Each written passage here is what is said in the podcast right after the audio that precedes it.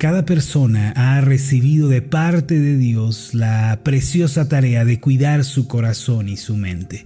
Es por esta razón que Proverbios 4:23 dice lo siguiente sobre toda cosa guardada, guarda tu corazón porque de él mana la vida. Al igual que Dios le entregó un huerto a Adán para que lo labrara y lo guardara, Dios nos ha dado a cada uno de nosotros un jardín para que lo cuidemos. Ese jardín no es otro, sino nuestro propio corazón. Una pregunta muy importante que debemos hacernos el día de hoy es, ¿cómo estoy cuidando el jardín de mi corazón? ¿Qué estoy haciendo para preservarlo de manera que sea agradable ante los ojos de Dios? En Mateo capítulo 8 encontramos la historia de un centurión que necesitaba la sanidad para uno de sus siervos.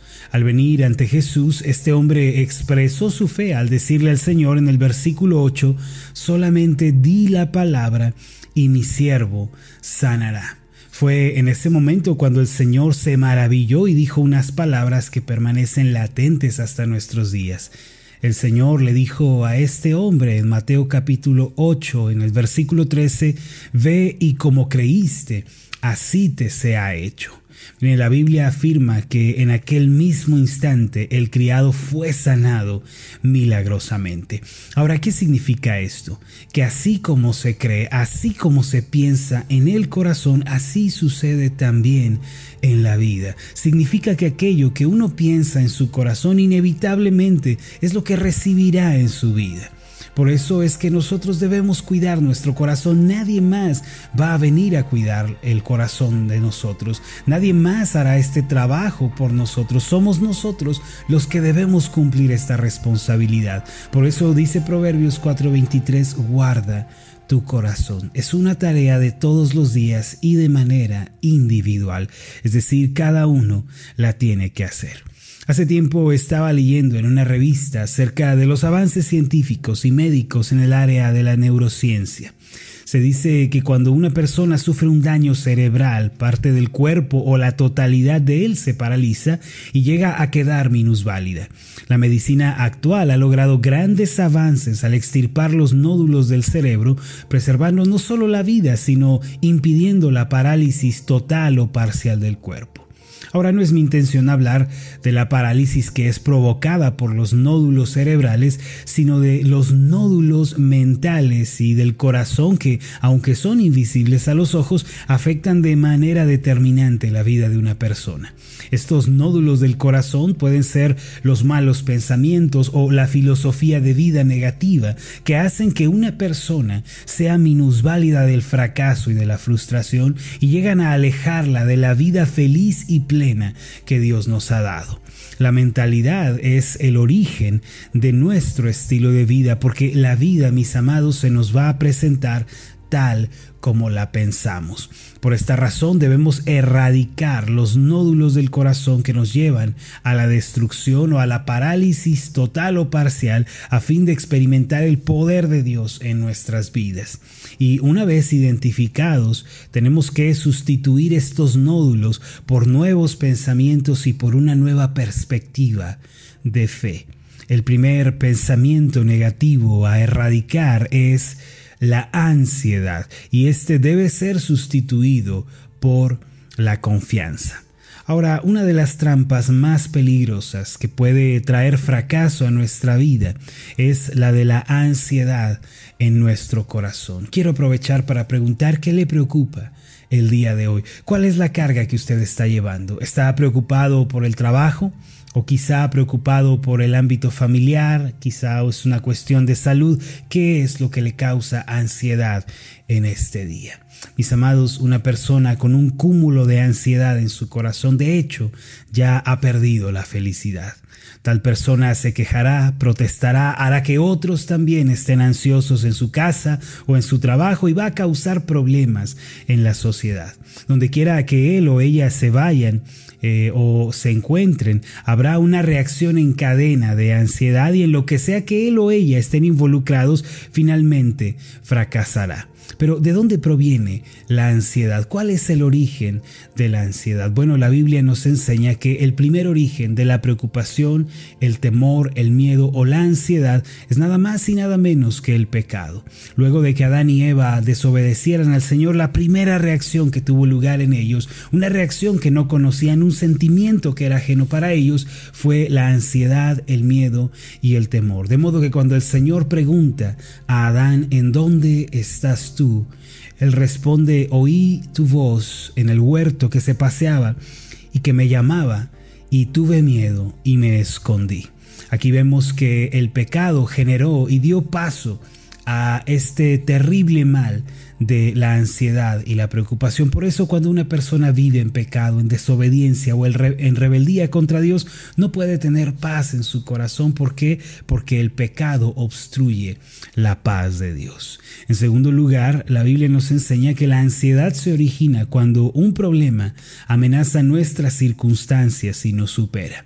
Es decir, cuando nos encontramos con un problema que no podemos resolver por nosotros mismos. Es allí cuando nosotros sentimos la ansiedad crecer en nuestros corazones. En el Evangelio de Lucas, en el capítulo 8, encontramos una historia muy reveladora al respecto. Se nos dice que cierto día el Señor Jesús entró en la barca con los discípulos y les ordenó que pasaran al otro lado del mar de Galilea. Durante el viaje, la Biblia nos dice que el Maestro se quedó dormido. Mientras ellos navegaban atravesando este lago, fuertes vientos desataron una tempestad violenta. Tanto fue así que la barca empezó a anegarse.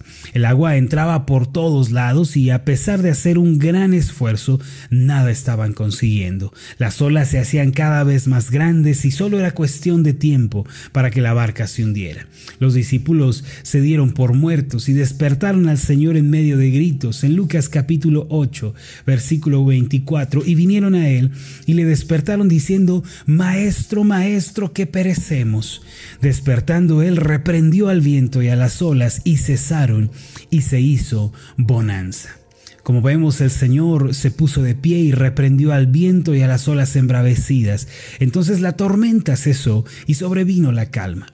Luego les dijo a sus discípulos estas palabras, ¿dónde está vuestra fe. Noten que el Señor no dice ustedes no tienen fe, sino que les dice en dónde está la fe de ustedes. Mis amados, la fe depende del pensamiento. La confianza en Dios es una cuestión de nuestros pensamientos que perseveran en la palabra de Dios. La pregunta en dónde está vuestra fe es en dónde están sus pensamientos, en dónde está su corazón.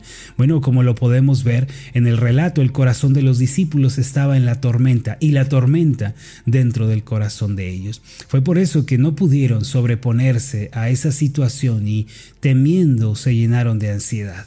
Eh, de la misma manera, mis amados, un problema familiar, un hijo que se fue de casa, un problema en el matrimonio, quizá una deuda o una enfermedad, pueden hacernos sentir ansiosos y desesperados. Estas situaciones vienen a ser como las olas que se levantan contra nosotros y nos amenazan. ¿Qué debemos hacer en medio de esto? Me gusta esta frase que fue dicha por un pensador de nuestra época, cuando llevas el sol adentro, no importa si afuera llueve. Los hijos de Dios tienen dentro el sol de esperanza por medio de Jesucristo. Y no importa si la aflicción, el problema, el dolor nos amenazan, Cristo es nuestra ayuda, Cristo es nuestro refugio y nuestra respuesta. Puede haber tormentas en la vida, sí, puede haber tempestades, claro. Sin embargo, la ansiedad se origina cuando dejamos que la tormenta entre a nuestro corazón y dudamos de la palabra de Dios. Cuando miramos las circunstancias, entonces el temor se apodera de nosotros. Si usted quiere vencer sobre la ansiedad del día de hoy y quiere deshacerse del temor, ponga sus ojos en Cristo. Confíe solamente en Él y viva una vida cristocéntrica. Además, si ha hecho de, de la ansiedad su estilo de vida, yo le invito a que se arrepienta delante del Señor confesando sus pecados, sus faltas, sus ofensas y que restaure su vida devocional Solamente teniendo comunión con el Señor y caminando con Él todos los días podemos vencer sobre el temor, el afán, la ansiedad y la preocupación. El profeta Isaías declaró en Isaías 26, versículo 3 lo siguiente. Tú guardarás en completa paz a aquel cuyo pensamiento en ti persevera, porque en ti ha confiado. Y esta es la clave para vencer sobre la ansiedad. ¿En qué consiste? El pensamiento debe perseverar en Dios. Aquí dice Isaías al Señor, Señor, tú vas a guardar en completa paz a aquel que persevere con sus pensamientos en ti. Hermanos, debemos darnos cuenta que el Dios de la Biblia es un Dios de paz, es un Dios no de conflicto, no de enemistad, no de ansiedad, sino un Dios de paz. La Biblia lo llama Jehová Shalom, que es el Señor nuestra paz. Y debemos comprender que siempre que tengamos comunión con Él, que estemos tomados de su mano, habrá paz también en nuestros corazones. Dice también Isaías, tú guardarás en completa paz a aquel cuyo pensamiento en ti persevera. Miren mis amados, nuestra mente debe fijarse en Dios. Desde la mañana, tarde hasta la noche, nuestros pensamientos deben insistir en el Señor. Qué bueno que se tomaron el tiempo para esta mañana pensar en las cosas de Dios. Sin embargo, durante el día, en la tarde, al mediodía, ya en la noche, nos vamos a dar cuenta de que nuestra mente quizá está dispersa. Muchos se desaniman, muchos se frustran porque dicen no puedo, no puedo mantener mi mente fija en el Señor. Pero lo que está diciendo Isaías no es perfección, sino perseverancia. Dios no espera que nosotros seamos perfectos y nunca fallemos, más bien Él nos manda a ser perseverantes. Si a lo largo de este día nuestra mente se distrae, o nuestra mente eh, se mancha por el pecado, no se preocupe. Arrepiéntase de toda desobediencia, pero vuelva a perseverar con sus pensamientos en el Señor. A pesar de que seamos visitados por la ansiedad, debemos repeler esos males con una mente que cree lo que Dios ha dicho y debemos confiar en que Dios no nos abandona. La palabra de Dios no cambia, mis amados, aun cuando el cielo se caiga o la tierra se hunda.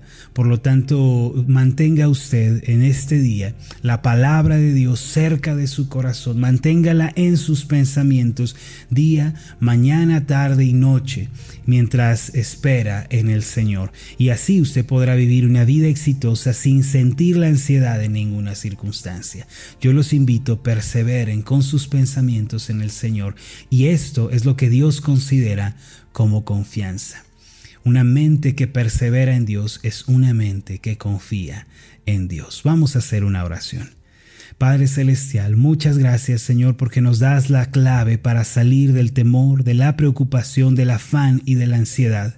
Esa salida no es otra, sino perseverar con nuestros pensamientos en ti, insistir con nuestra mente en ti. Ayúdanos, Señor, para que nuestros pensamientos vuelvan a perseverar, vuelvan a dirigirse a ti otra vez. Ayúdanos, Señor, porque separados de ti nada podemos hacer. En el nombre de Jesús.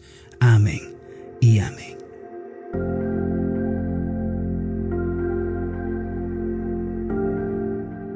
Hola, ¿qué tal? Mi nombre es Marlon Corona, soy el pastor de la iglesia Ascender en la ciudad de Zapopan, Jalisco, en México.